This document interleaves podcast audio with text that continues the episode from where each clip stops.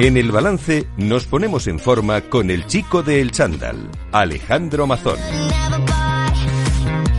Alejandro Mazón, buenas noches. Muy buenas. nuestro equipo del Instituto de Ejercicio Terapéutico de Cuídate de Lux, eh, pues para ayudarnos, como siempre, a ponernos en forma, a cuidar nuestra salud y, y, bueno, a estar mejor, ¿no? Ay, ¿qué haría yo sin ellos, sin los compañeros que todos los días Claro están sí. ahí en la batalla, ayudando pues a todo el que nos llama, entre ellos algunos oyentes. Oye, eh, buenas y deportivas noches, Fede. ¿De qué vamos a hablar Que hoy? hace un tiempo muy agradable Sí, para hoy- hacer un sí, poquito de verdad- ejercicio la verdad es que hace, yo esta mañana he salido a correr y digo, joder, hace hasta calor casi.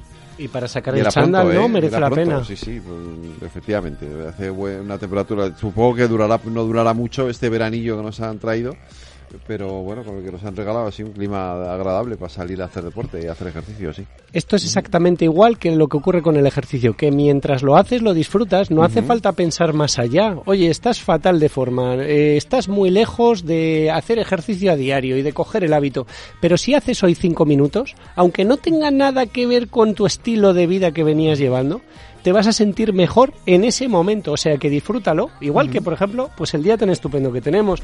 Venga, estamos de actualidad y Vale. sabes lo que se está poniendo mm, muy en boca de todo el mundo. Estos medicamentos que nos ayudan a perder peso. La ciencia avanza, avanza para bien, pero La también hay que saber cómo... Avanza, que es una barbaridad.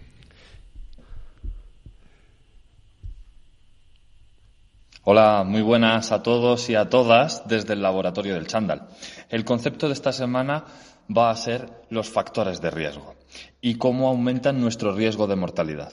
¿Qué son los factores de riesgo? Pues, por ejemplo, la obesidad, según un estudio del compañero colegiado Julián Alcaraz, aumenta, la obesidad aumenta un 2% nuestro riesgo de mortalidad, el tabaco un 7%, la hipertensión un 14%, la diabetes un 3% y atención, una baja condición física aumenta un 16 en varones, 17% en mujeres nuestro riesgo de mortalidad. Por tanto, es, lo que, eh, en lo que queremos hacer hincapié en esta semana con el concepto del laboratorio del chándal. No dejes en manos de cualquiera tu actividad física y contrata y asesórate de profesionales cualificados y colegiados. Muy buenas tardes. Bueno, Venga, no era esto. Hablábamos de ciencia y sí. entonces nos hemos ido a nuestro laboratorio con Víctor Renes, Víctor V Renes. Training, eh, y que fíjate lo que dice factores de riesgo. Y la ciencia ahora nos dice que los ha medido, Sí. entre otras cosas, gracias a esto del Big Data, Fede, porque podemos valorar pues el comportamiento que tienen millones de personas. Pues, por ejemplo, millones de personas que fuman o millones de personas que tienen hipertensión y millones Yo. de personas que tienen un nivel de condición física no bajo, bajísimo. Sí. Pues parece que el factor de riesgo que más incrementa el riesgo a morir es este. Fíjate si sabíamos que fumar era malo, Sí. pues estar muy flojito, muy Sí. mal de condición física, todavía Es es, todavía peor. peor, es todavía Oye, peor, y que, tenemos un invitado. No, pero espérate, que quiero eh, que esto eh, que hemos hablado antes de las medicinas, hemos dejado a nuestros oyentes ahí con la con la miel en la boca y es que esto tenemos que escucharlo. Vale, en tu caso quieres reducir de peso, ¿no? Eh, pues te voy a recomendar lo último que ha llegado ahora, que va muy bien, se llama Barriga Forax. Esto lleva eh, agujetas mil, verduras mil, te lo tienes que tomar, verduras no, verduras no. Vale, pues entonces lo que puedes hacer es combinar un poquito dieta saludable con eh, deporte. Tampoco quieres hacer deporte. Pues mira, tengo para ti, tengo el para de quejal, va fenomenal. El principio activo principal, el que principia, el que más principal es, es el antimegueletol plus. Va chapo, antipocondrina, marcha total, potocontol, no medurenal. Ten cuidado que si te tomas muchos al día acabas siendo un poquito happy flower, ¿vale? Un poquito Happy Flower, eh, es verdad que, que, que hay, a ver, hay algunos medicamentos que son necesarios porque tienen mucho que ver con la diabetes, etcétera.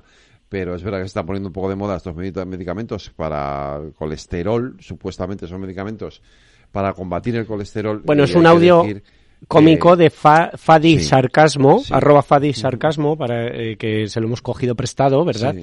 Y eh, teniendo en cuenta un poco la moda esta de que mm, un médico... Mira, fí- fíjate lo que es la ciencia, ¿no? Que a veces intentas encontrar un invento pensando en alguien, por ejemplo, en este caso los diabéticos, y acabas encontrando un fármaco que puede ayudar a perder peso a cualquiera que tenga obesidad, sobrepeso. El hecho es que hay que usarlo de forma responsable, porque nos preguntan mucho. Mira, he tomado unas notas, eh, porque ya se va a poner de moda el ir a algún centro de estética y que te lo receten. Bueno, lo primero que eh, tendríamos que tener en cuenta, voy rapidísimo, porque tenemos un invitado. sí, sí, pero que digo que no se puede, eh, no se puede recetar cualquier cosa.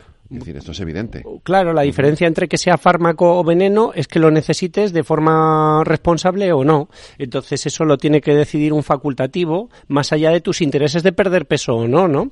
Eh, por ejemplo, hay que seleccionar al paciente. Hay pacientes que hacen dieta, ejercicio, mejora eh, su peso corporal, pero también mejora su calidad de vida, su salud. Esos pacientes no son los indicados para este fármaco. Pero hay pacientes, muy poquitos, que no responden bien a una restricción calórica.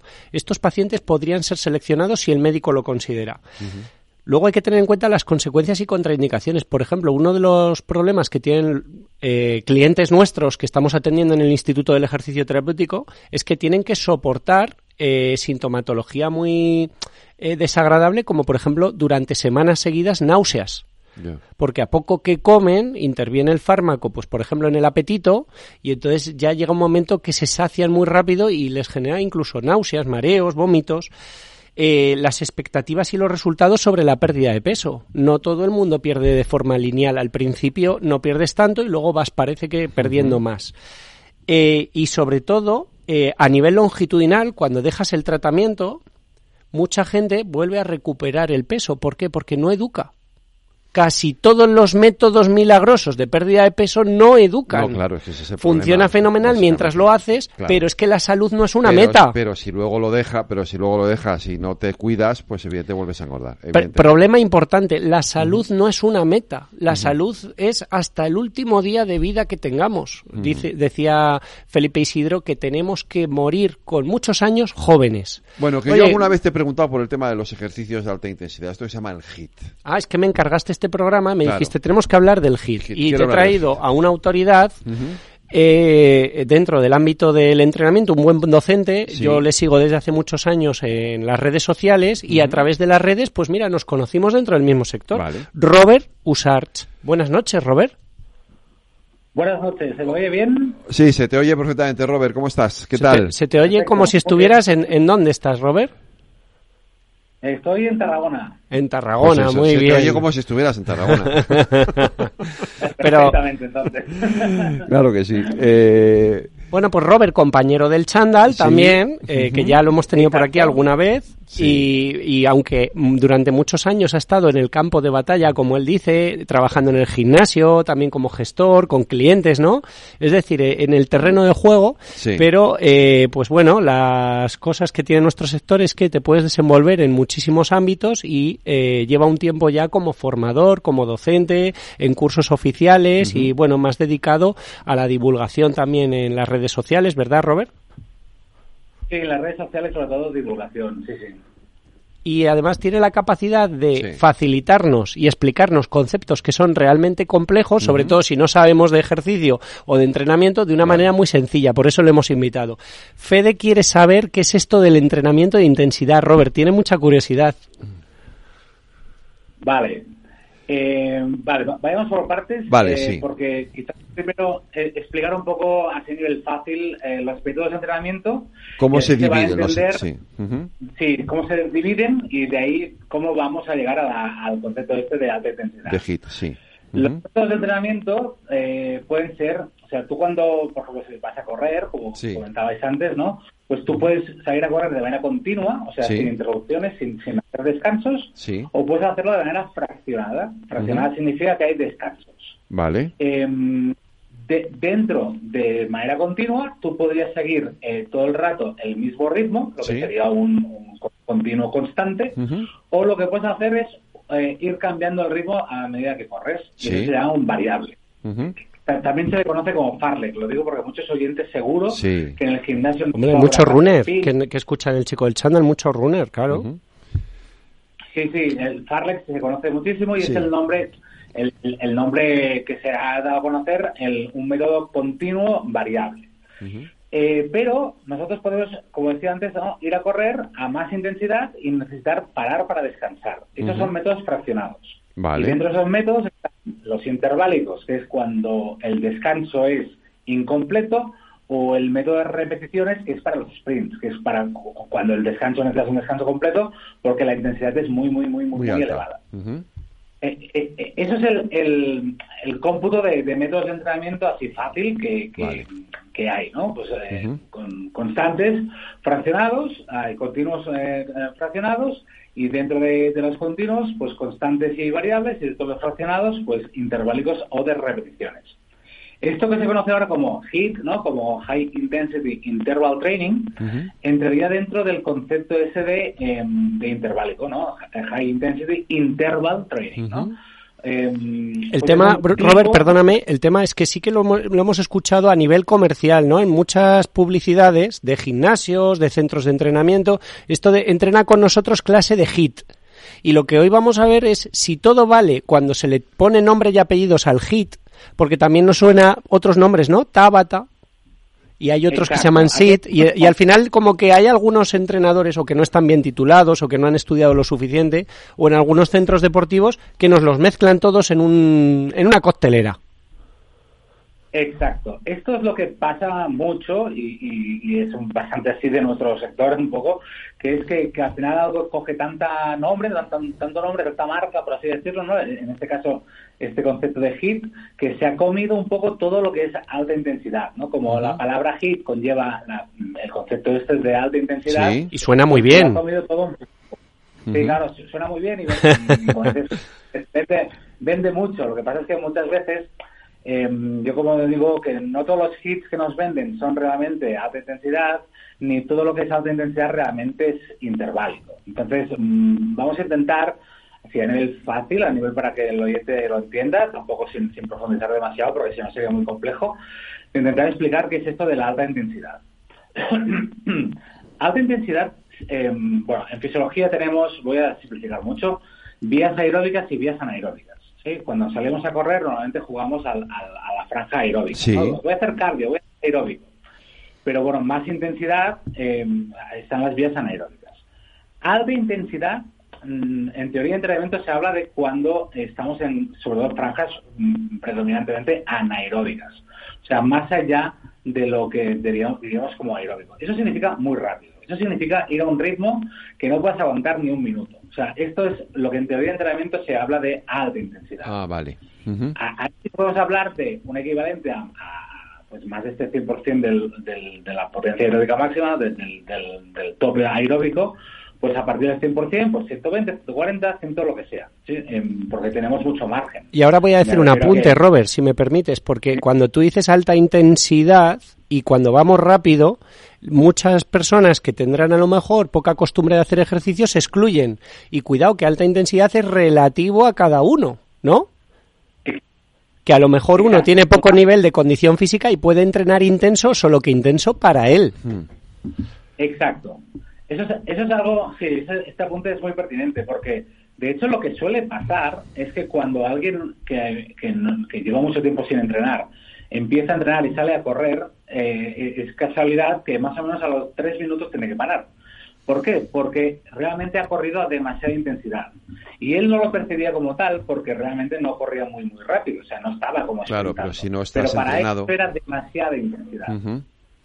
Porque no está, porque te falta entrenamiento, evidentemente, claro, eso es lógico. Claro, te falta entrenamiento para seguir ese ritmo y ese ritmo que tú creías que iba a ser dentro del rango aeróbico no lo era, era más allá del aeróbico. Has elegido un ritmo demasiado elevado para ti. Eso es algo que pasa siempre a la gente eh, eh, Robert, para explicarle a nuestros oyentes, ¿dónde, dónde ponemos la, la línea que separa el ejercicio aeróbico del anaeróbico? Pues mira, más o menos en que si tú, si tú puedes hablar, estás seguro aeróbico. Si tú ya empiezas a jadear, estás en la transición aeróbica anaeróbica. Y si tú ya solo dices monosílabos y tacos, eh, estás en anaeróbico. ya estás en anaeróbico, vale, perfecto. Bien, y aún, y aún así, Robert, por lo que tenemos entendido por la fisiología humana, que tampoco es tan polarizado, ¿no? Que siempre utilizas un poco de las dos, solo que predomina más uno u otro. Exacto. Esto es algo que también, eh, primero esos nombres, que no, quiero entrar en, matices muy muy técnicos, pero aeróbico y anaeróbico creo que pronto se van a cambiar el nombre, porque anaeróbico en biología significa que no hay no hay oxígeno y eso no sucede. Eso no sucede. Oxígeno siempre hay. Lo que pasa es que hay hay, un, hay unos procesos que necesitan de oxígeno y hay otros procesos que no necesitan de oxígeno. Pero esto es como un motor híbrido, un, yo que sé, un Prius o un motor, un coche de estos híbridos, que funcionan con una combinación de dos motores. Entonces, depende de la intensidad, hay un motor que predomina sobre el otro. ¿sí? Cuando, cuando vamos a una intensidad muy, muy baja, eh, predominan los motores aeróbicos. Y cuando vamos a una intensidad muy, muy alta, predominan los motores anaeróbicos. Eso es porque necesitamos tanta energía que, la, que vamos a decir que la oxidación ¿no? del propio oxígeno no, no nos llega. No, no, no, llega por ritmo de producción. La oxidación, todo lo aeróbico, eh, el ritmo de producción de energía es muy lento. O sea, es como, como una fábrica que produce muy lento. Y en cambio, si al lado tienes una fábrica que produce muy, muy rápido, pues lo que te falta energía vas a ir a buscarlo en la fábrica que te lo produce rápido. Esa fábrica rápida es la anaeróbica. Vale. ¿Qué pros y qué contras eh, tiene eso, Robert? ¿Qué pros y qué contras tiene eso? Bueno, a ver, eh, em, antiguamente se ha, se ha hablado, ahora está de moda la alta intensidad porque antiguamente estaba como, como, como se veía como mal y se veía como un riesgo y se veía como, solo para la élite y tal. Y eso, bueno, se ha desmentido que todo el mundo puede hacer alta intensidad a su, a su alta intensidad, ¿eh? a, su, a, su, a su nivel, a su umbral, correcto. correcto ¿eh? Pero todo el mundo puede hacer su alta intensidad y, y pros que tiene es que los entrenamientos con menos tiempo sacas mucho más rendimiento. Eso es, es muy rentable, ¿no? Es muy rentable. Sí, es la, ventaja más, más clave es esta. Es que con muchísimo menos tiempo, estamos hablando de menos de la mitad y menos de un cuarto, con muchísimo menos tiempo obtienes beneficios muy, muy similares.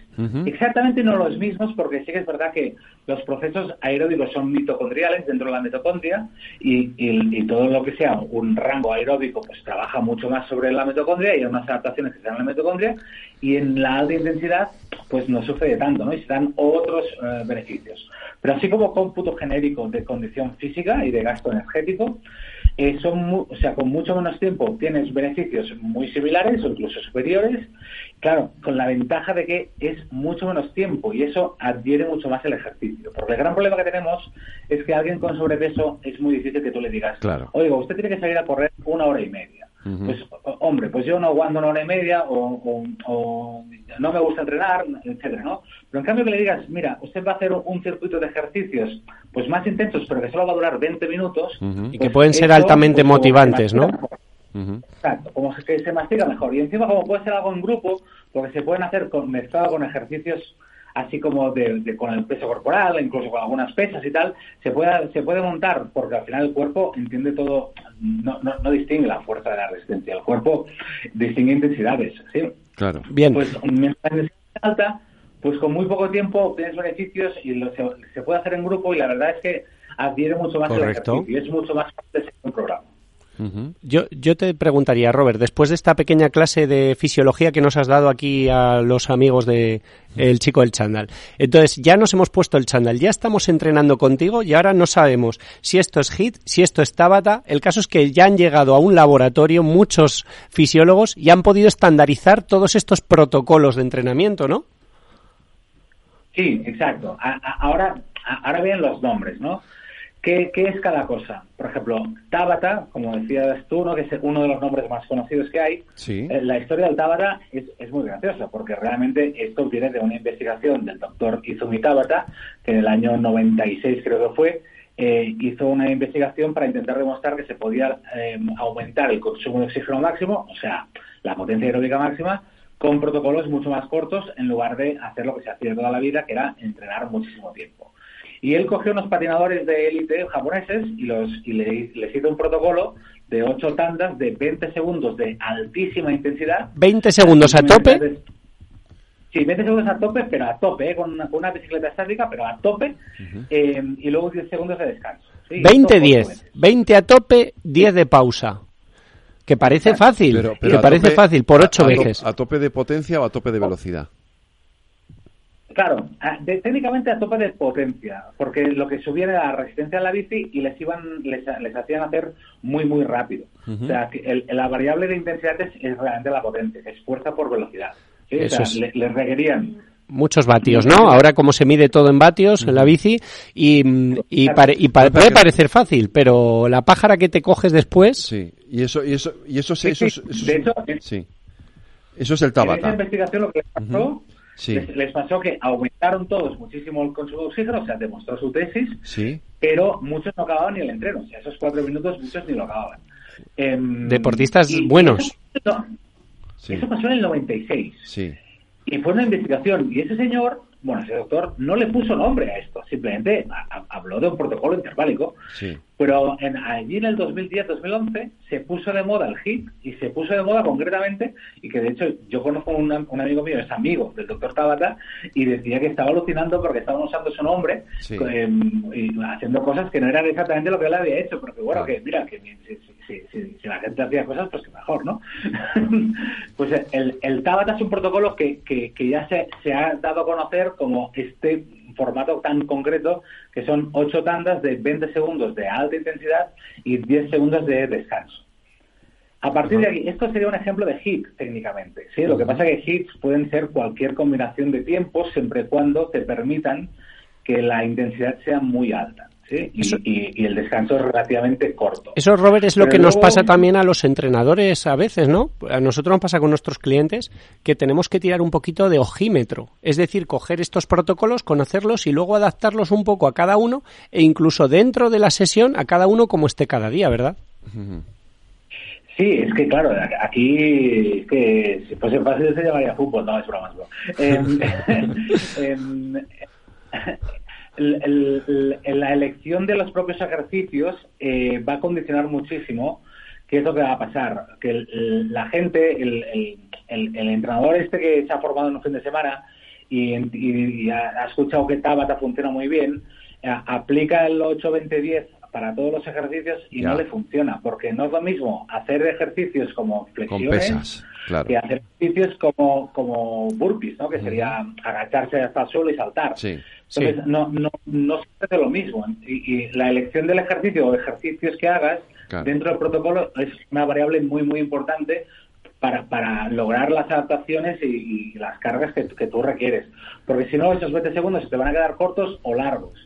Sí, 20 segundos de flexiones eh, se hacen muy, muy largos. A, partir de la segunda tanda se hacen muy, muy largos. Pero 20 segundos, yo que sé, de abdominales quizás se te hacen mucho más cortos. Entonces, hay que saber adaptar el tiempo, los descansos y las tandas al ejercicio, ¿sí? y para que pase lo que tú quieras que pase. No, no es fácil, la programación del ejercicio con, con intervalicos no es fácil. Es cómoda porque porque es cómoda, hay, un cronómetro que te, que te guía, ¿no? Claro. Pero no, no, no es tan tan fácil como simplemente hacer casar todos los ejercicios en el mismo patrón, ¿no? En el mismo patrón 8-20 días, por decir una Y voy a, voy a insistir, Fede, eh, Robert, que muchos oyentes nos estarán escuchando y se excluyen de todo esto. Uf, qué duro que es, qué difícil que es. Esto para mí no es, yo no estoy para esos trotes. Hay que tener en cuenta que incluso gente lesionada, con patologías graves, por ejemplo, trasplantados de corazón, que popularmente se, se, llevaba, como decía Robert, al continuo extensivo, muy suavecito, mucho tiempo, se ha visto que es más peligroso eh, tener un evento, ¿no? O tener un incidente con esa persona frágil cuando está mucho rato aunque sea suavecito, pero mucho rato en funcionamiento del corazón, que un poquito de rato bastante intenso de una manera controlada, supervisada y que ahora se está utilizando eh, ya no solo a nivel deportivo, sino a nivel sanitario casi, ¿no? Clínicamente. Sí, sí, sí, totalmente. La, evidencia científica nos está diciendo que precisamente todo aquello de entrenar el corazón y, pues esto, ¿no? Hace un ejercicio suave pero, pero muy, muy largo, eh, quizá no sea el mejor protocolo. Sí que tiene sus beneficios, insisto, como decía antes, que, que mitocondrialmente pues hay unos beneficios, pero al final lo que, lo que genera impacto sobre el organismo es el, producto del volumen por la intensidad. Entonces, algo, aunque sea poco intenso, pero si es muy, muy largo, genera muchísimo, muchísimo impacto y muchísimo riesgo a la vez, porque todo lo que genera impacto es el riesgo, ¿no? Van de la mano. cambio, algo, aunque sea mucho más intenso, si la duración es muy, muy corta, no llega a comprometer, por acumulación, no llega a comprometer tanto. Entonces, sí que se está viendo que, obviamente, ajustando bien las intensidades, em, es el, entrenar a alta intensidad con unos protocolos marcados, ¿no? De, buenas pautas de descanso y tal, eh, es, lo más adecuado incluso. Qué bien explicado, Robert. vale, antes, los, los factores de riesgo y tal, se están trabajando mm, para, para factores de riesgo cardíacos y tal, se están trabajando muchísimo con protocolos interválicos porque se está viendo que, que los beneficios son espectaculares y sobre todo no es necesario mucho tiempo de trabajo. Que bien explicado. Este era en definitiva la cuestión. Que, pues, yo, yo, siempre tiro a lo, a lo, personal, porque como yo soy hipertenso, decir, el ejercicio interválico al final decir, eh, tiene mucho más impacto para, para una persona normal como yo. Salir a correr 10 kilómetros a lo mejor que hacer media hora de, intervalos en la bici. Sí, sí, totalmente, totalmente. Es que es algo que se nos ha girado, porque antiguamente siempre para hipertensión y tal, siempre se había hecho baja o moderada intensidad durante mucho tiempo, cuando estamos viendo que hay mucho menos riesgo y muchos más beneficios a, intervalos, o sea, menos tiempo, pero con intervalos, con picos de alta intensidad, que no lleguen a, generar un acúmulo tan grande que, aparezca el riesgo. Robert, últimos segundos. ¿Dónde te localizamos? en, redes sociales, en Robert Usac, ah, en Robert Usac, en redes sociales, Instagram, sobre todo, y luego Mogollón. Y oye, que tiene un chiste que, que decía sobre el maratón y Fede ha corrido alguna media maratón, Robert. Media, solo media. ha, llegado un punto, bueno, llegó un punto que, que la gente se obsesionó por, por, correr más tiempo, ¿no? Y cuánto aguantas corriendo, ¿no? Y yo siempre decía lo mismo, ¿no? De que se cuentan tus amigos, he hecho hasta el maratón, ah, sí, yo también fui, a, estuve tres horas, buah, eso tres horas no nada, yo hace cuatro para hacerla. bueno, Robert, un abrazo, cuídate. Adiós, Alex. Muchas gracias, Robert. A vosotros.